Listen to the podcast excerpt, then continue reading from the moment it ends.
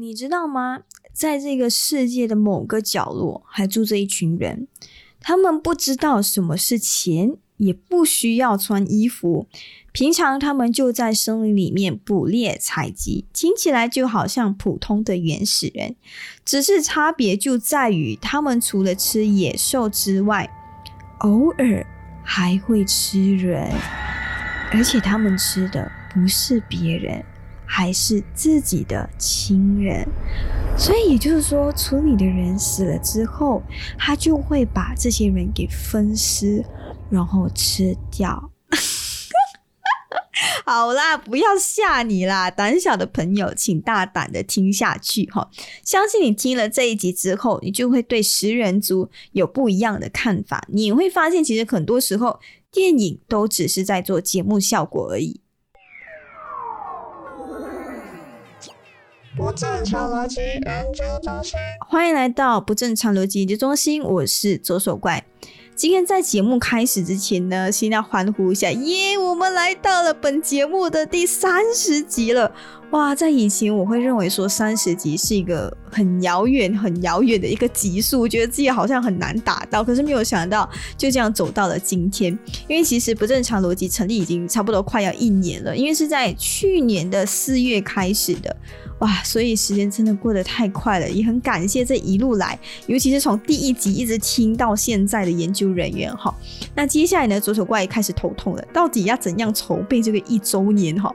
我看微醺仔 talk 都非常的拼命哦，一周年都办什么 BL 的广播剧，然后我在想，要不然我们就办一个这个 GL 的广播剧算了。可是，可是，可是跟无耻少女聊的时候，他就说啊，这样你的这个这个对象要找谁呢？对不对？主 CP 的对象要找谁？我就说。嗯，的确是个头痛的、伤脑筋的点哈。那除了这个广播剧以外，嗯，maybe 可以考虑办一些呃，那个录一些可能。制作节目的 vlog 啊，就平常我们 podcast 是怎样做节目的啊？什么还是什么？你你们有什么想看的吗？还是有什么觉得可以建议在一周年办的一些活动？当然，前提是不需要露脸哈，这是左手怪的原则，好不好？就不需要露脸的，基本上应该都可以配合一下啦。就你们如果有什么想法的话，欢迎 DM 进来。左手怪最近真是太头痛这件事情。好啦，话不多说了，我们就赶快开始今天这一集的节目哈。我还记得在第二十一集那一集有提到关于天葬嘛，而天葬呢，就是藏族他会把这个尸体分尸，然后喂食飞鸟嘛。哇，今天这一集就更加刺激了哈，是直接把尸体分尸，然后让亲人给吃掉。没有听错哈，就是食人族的一种葬礼。而今天呢，左手怪就会带你通过这一本书，叫做《Compassionate Cannibalism》，去理解、去了解。为什么食人族他们更喜欢以这样的方式去进行葬礼，而不是以火葬的方式？为什么食人族认为吃掉尸体是一个必须经过的一个过程？那今天这一集呢，将会挑战了许多关于食人族的普遍看法，那也会告诉你为什么食人族他会认为把尸体吃掉是对于死者最光荣、最富有同情心的一个方式，哈。好，首先我们先要介绍今天的这个主角食人族哈，他们是一群生活在亚马逊热带雨林中的这个土族，我们叫做瓦里瓦里族。那通常呢，他们会有吃人的这个情况分为两种，第一种呢就是把敌人给吃掉，而第二种呢就是在葬礼上吃掉自己的家人。而这两种做法呢是非常非常不一样的。他们会选择把敌人给吃掉的这个原因很简单，就是出于对于敌人的愤怒和一种藐视嘛。而对于他们来说呢，他们在吃掉敌人的时候有一个特别的仪式啦。当然，他们也不是活生生的把对方吃掉去折磨他哈，而是杀死了敌人之后呢，他们通常都会把敌人的尸体带回去村里给大家一起吃。而且那些把敌人杀掉的人都是村里面的英雄，大家都会为他欢呼哈。那所以说到这里呢，我就觉得有点奇怪，人真的很矛盾哎。你在战场上把敌人杀掉啊，你的村里面的人就会觉得你是英雄，国家认为你很英勇，是国家的荣耀哈。但是当你伤害自己国家的人、身边的人的时候，你就会变成了杀人犯。所以你会发现，哈，人真的是一个非常复杂又很 double standard 的一个生物，哈。同样是杀人，为什么前者是一种荣耀，后者却是一种犯罪呢？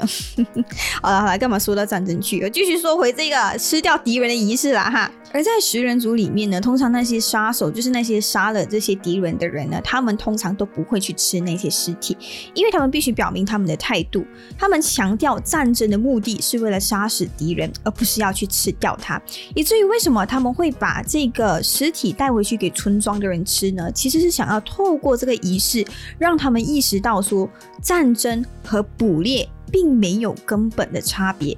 比起把敌人看成是人，他们更倾向把他们看成是猎物，就好像捕猎这样嘛。通他们通常会把猎物给杀掉，然后带回去，大家一起煮来吃。而面对敌人也是同样的道理。所以对于他们来说，战争和捕猎是没有根本的区别。在透过这样的一个吃掉敌人的仪式，除了让他们意识到说哦这只是一场捕猎之外呢，他们会认为把敌人吃掉也可以表达他们。对于受到侵犯的那种愤怒，所以这就是为什么他们会吃掉自己的敌人。但是如果你说 OK，吃掉敌人是为了表达愤怒嘛？那么你要讲解释为什么他们会吃掉自己的亲人呢？这又是为了要表达什么？其实这是要为了表达他们的爱。你没有听错哦，就是为了表达爱哦。这也是为什么今天的标题就是爱你，所以要吃掉你哈。那为什么食人族他会认为哈把亲人吃掉是一种爱的表现呢？嗯，这一点呢，你可以从他的葬礼的这个仪式里面发现哈。那通常呢，在在村里，如果有人要过世的时候，大家整个村哈都会围着这个人一起在旁边哭泣，然后就会陪伴这个病患走到生命的最后一刻。那等到这个病患真的是咽下了最后一口气之后呢，啊，那些其他村民就会赶快去啊通知那些远方的亲属。让他们赶快来到现场，去开始举行这个葬礼的仪式。那等到所有远方亲戚抵达的时候，通常是已经过了两到三天，也就是说，在那时候尸体已经开始腐烂了。但是呢，他们还是啊呀要等到这个亲属到达嘛。那这时候呢，亲属就会抱着这个尸体，然后他们就会一边哭一边唱着属于他们丧礼的歌，然后在最后一次温柔的呼唤死者。然后接下来呢，他们就会开始这个分尸的仪式。然后那时候，几乎所有村里的人，包括亲属、非亲属。都会到场见证这个仪式，然后分尸完毕之后呢，他们就会开始进行这个烧烤的仪式。基本上整个尸体都会放在烤架上烤哈，除了生殖器官以外啦。那至于内脏呢，通常他们只会吃掉肝脏跟心脏，那其他的部部分就会直接丢到火里面去啊。等到那些肉烤好了之后呢？那些亲属就不得不亲手把这个尸体，OK，把这个肉，OK，分成几个部分给大家一起吃掉。可能你会觉得，哎呀，反正他们都是食人族嘛，吃人肉这种东西肯定没有问题呀。可是你不要忘记哦，那些肉是在高度腐烂的情况下被被烧烤的，所以基本上是很难很难入口的。不过在这时候呢，面对这个几乎难以消化的肉，那些食人族都会很礼貌的。表示说，OK，这很好，这一点都不烂哈。要要表示出他对于这个死者的尊重哈，是必须要很有礼貌的把它给吃完。那肉那些吃完之后呢，就只剩下大脑。这时候呢，他们会直接用手把那个脑给吃掉。那剩下的骨头怎么办？骨头就会放在烤架上烤，然后过后跟那个蜂蜜浸泡之后一起混合喝下去。所以真的是吃到渣都没有剩的那一种哦。而他们的习俗呢，就是所有人，尤其是亲属哈，包括 baby 也是一样哈，就是跟这个死者有关系的 baby 也必须吃掉这个亲属的这个尸体。那剩下的骨头呢，都会直接烧掉，然后那个烤架也会直接被埋了。所以葬礼之后呢，这个亲属们会哀悼，在哀悼中度过了几个月之后，然后就焚烧了所有。可以让他们想起死者的东西，也不会再叫起他的名字，以至于任何跟他同名同姓的人都必须要改名字。同样的，在这样的仪式呢，瓦语族其实还保留到今天为止啊，只是他当地的政府禁止他们吃人肉啦，所以基本上他们在举行那个仪式之前呢，会先去狩猎，然后狩猎了之后呢，就会在这个葬礼上烤那个野味，就用这个猎物来代替死者进行这样的一个仪式。在这里要特别感谢 Young Production 的友情赞助。如果你觉得本集的歌曲好听的话，记得去关注他们的 YouTube channel Young Production Y U N G Young Production。他们是一群非常有才华的大马年轻人。而你如果也想宣传自己的创作歌曲的话，也欢迎你把你的作品 email 给我，让我们一起来支持大马创作吧。那到底为什么食人族他们要吃掉自己的亲人呢？为什么他们要这样做？其实通常原因分为两种哈，第一种呢，就是要让那些牵挂死者的亲属面对现实啊，这也是为什么他们必须规定亲属必须要吃那个尸体哈，因为在这个分尸和吃掉尸体的过程当中呢，虽然亲人他会觉得很痛苦、很伤心啊，看到自己的亲人这样被分尸，然后你还要被逼把它吃掉，但其实也在这样一个过程当中呢，他们被逼面对一个事实，就是。他爱的人已经离开了，而在眼前，他吃着的这个肉只不过是他的躯壳，并不再是原本的他。所以，对于这个食人族他们来说，尸体是必须必须被销毁的，因因为这也是要让活着的人清楚的意识到，说死者已经不再是人类了。所以很多时候你会发现，吼，葬礼通常都不是做给死者的，而是做给那些活着的人，让那些活着的人得到一些安慰。而这本书的作者呢，他就说，呃，其实，在我们看来，哈，食人族吃人肉的这种想法非常的恶心。但是对于食人族来讲，我们把尸体留在泥土，让他们腐烂，同样对于他们来说，这也是一个非常恶心的做法。所以在他们的文化里面，把死者吃掉是一种哀悼死者跟表达对于这个死者的爱和尊重的方式。所以，对于食人族来说，他们不会为了要得到蛋白质而去吃人哈。相反的，这个作者提出的一个结论就是，他认为这个食人族的做法是一种和自己的悲伤和解的方式，就好像在南美洲有很多原始部落，其实也是一样，他们会有很多仪式来消灭一切和死者有关系的东西，就是为了要让他们面对亲人离去的一种方式来的啊。要不然他们会认为哈，亲属对于这个死者。的牵挂会吸引死者的鬼魂，让他们放不下。所以，为了让活着的人放下死者，为了让死去的人能够安心离去，啊，这个食人族他们会烧掉所有和死者有关系的东西，包括他住过的房子。所以，这也是为什么他认为哈尸体是必须被消灭的其中一种原因，是为了让他们真正的放下这个离开的人。而第二个原因呢，就非常非常的特别了。为什么他们要吃掉那些尸体？因为他们认为哈，吃掉死去的这个亲人，可以吸收他们的精神哈。因为这个食人族他认为，身体不仅仅是器官而已，当中呢，其实还包含了情感和记忆。所以，如果你把这个死者吃掉的话，你可以吸收他的精神和记忆。一个人死去，灵魂就走了，就只剩下这个躯壳嘛。那虽然他的躯壳不在了，但是他的精神却一直融入在你的身体里面，因为你把它吃下去了嘛。而这一点呢，我意外的发现它和《晋级的巨人》很像哦，就是最近很火的这个动漫叫做《晋级的巨人》嘛。而这个《晋级巨人》，OK，我必须吐槽一下，他是我从。我从中学还没有毕业的时候，看到我已经大学毕业出来工作了，还没有完结。OK，很开心，最近迎来了它的完结篇，可是又有点小小的悲伤了。Anyway，说回这个，为什么我会觉得这个食人族的想法和晋级的巨人很像？因为在这个晋级巨人的设计里面呢，作者呢他就他就设计成啊，如果你要得到这个巨人的力量的话，你就必须把对方那个有巨人力量的人给吃掉。所以它不是像那种 Lot of the Ring 这样哦，如果你要得到那个力量的话，你就要戴上那个戒指就可以了。可是没有哦，作者的设计是偏偏你要把那个人给吃掉，你才可以得到他的力量。而对于这一点呢，我认为晋级的巨人和食人族对于吃掉这个人的概念是很相似的，就是某种程度来说。身体不只是器官，里面可能包含了一些记忆，或者是基因，或者是一种力量。所以，如果你把这个人给吃掉的话，你就可以得到死者的力量和精神，让他永远成为你身体的一部分。所以，就算他死了，但他永远都会活在你的心里面，然后让这个死者的精神可以一直不停的延续下去。所以，为什么食人族要吃掉自己的亲人？原因非常的纯粹，就是因为爱。所以下次别人如果你说哦很想吃掉你的话，不要害怕哈，他是因为爱你，所以才要吃掉你，这是一种很浪漫的表白，好吗？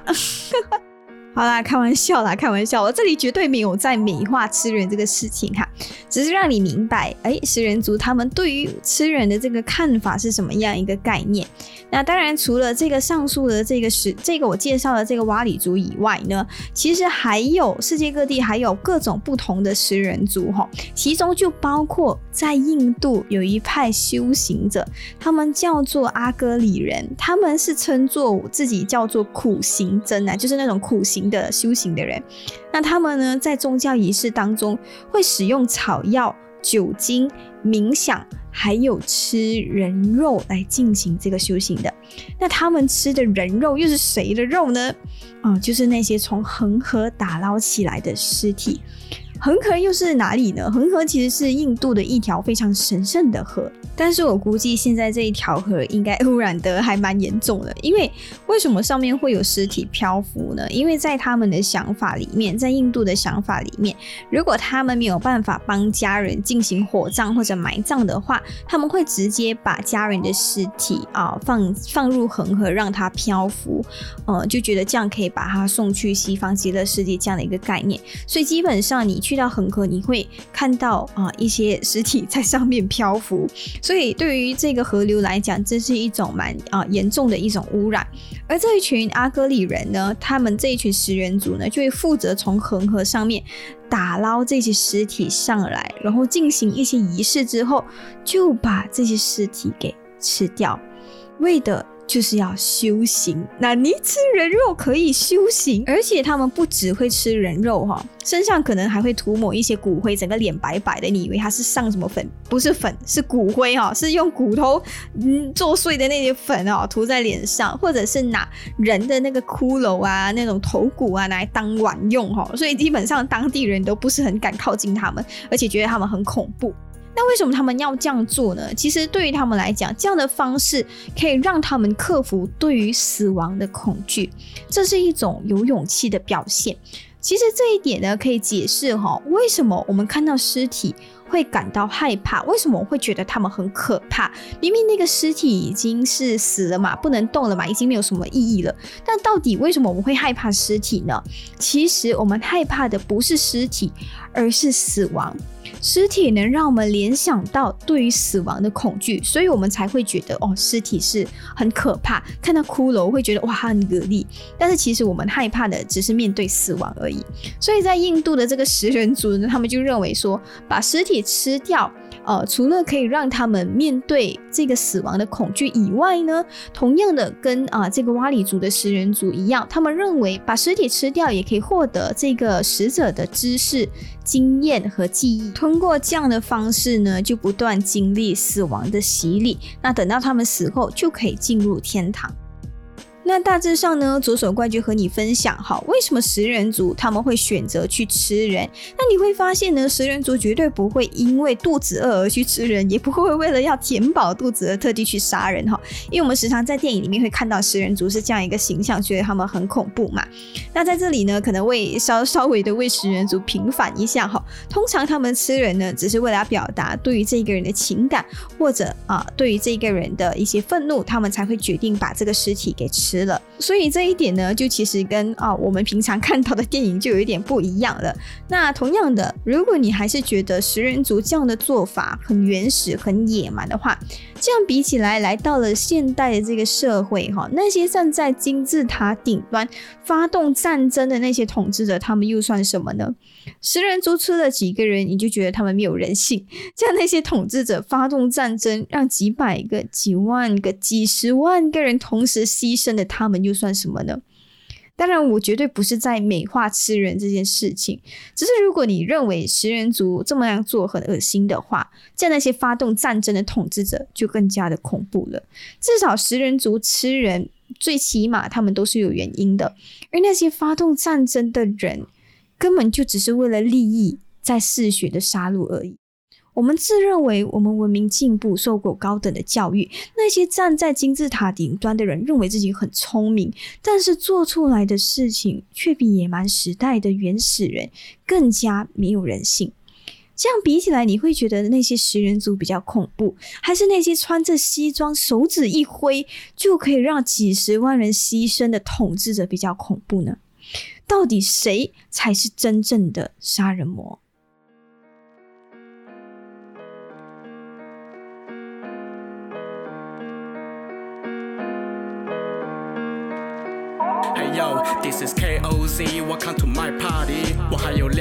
他们陪我喝香槟。Now everybody watching me，想靠我打倒你，想靠我怎么打倒你这一个香蕉皮？其实我们也想要保持低调，但是力不允许，我们也不想炫耀。如果你想挑战，我们也没有什么关系，我们肯定会让你们全部都五体投地，不把你放眼里，把你踩在脚底。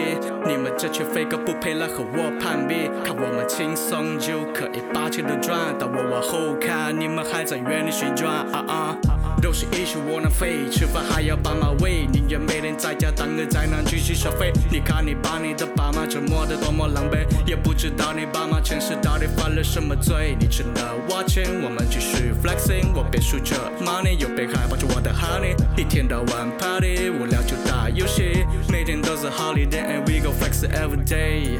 Drive my Toyota, it's on the road。路旁的女孩都下车为我的歌。我从不拿我爸妈的车用来挥霍，藏在我们身上的有那不是什么冒牌货。我穿着的项链那才是认真的牛逼的帅。我们穿的都是正品，你们穿的都不是水。你们的水货，请你们把它们丢进那火堆。We are the new king，看我们怎么让你们的伤心都归零。看我们拿走了胜利，在和我的后面们一起来看变成兵。我们的只用了两成实力就可以把你们全部都满城屠猎。我们之间的差距根本不是一个等级。我们继续的 flexing，你就乖乖的待在井底。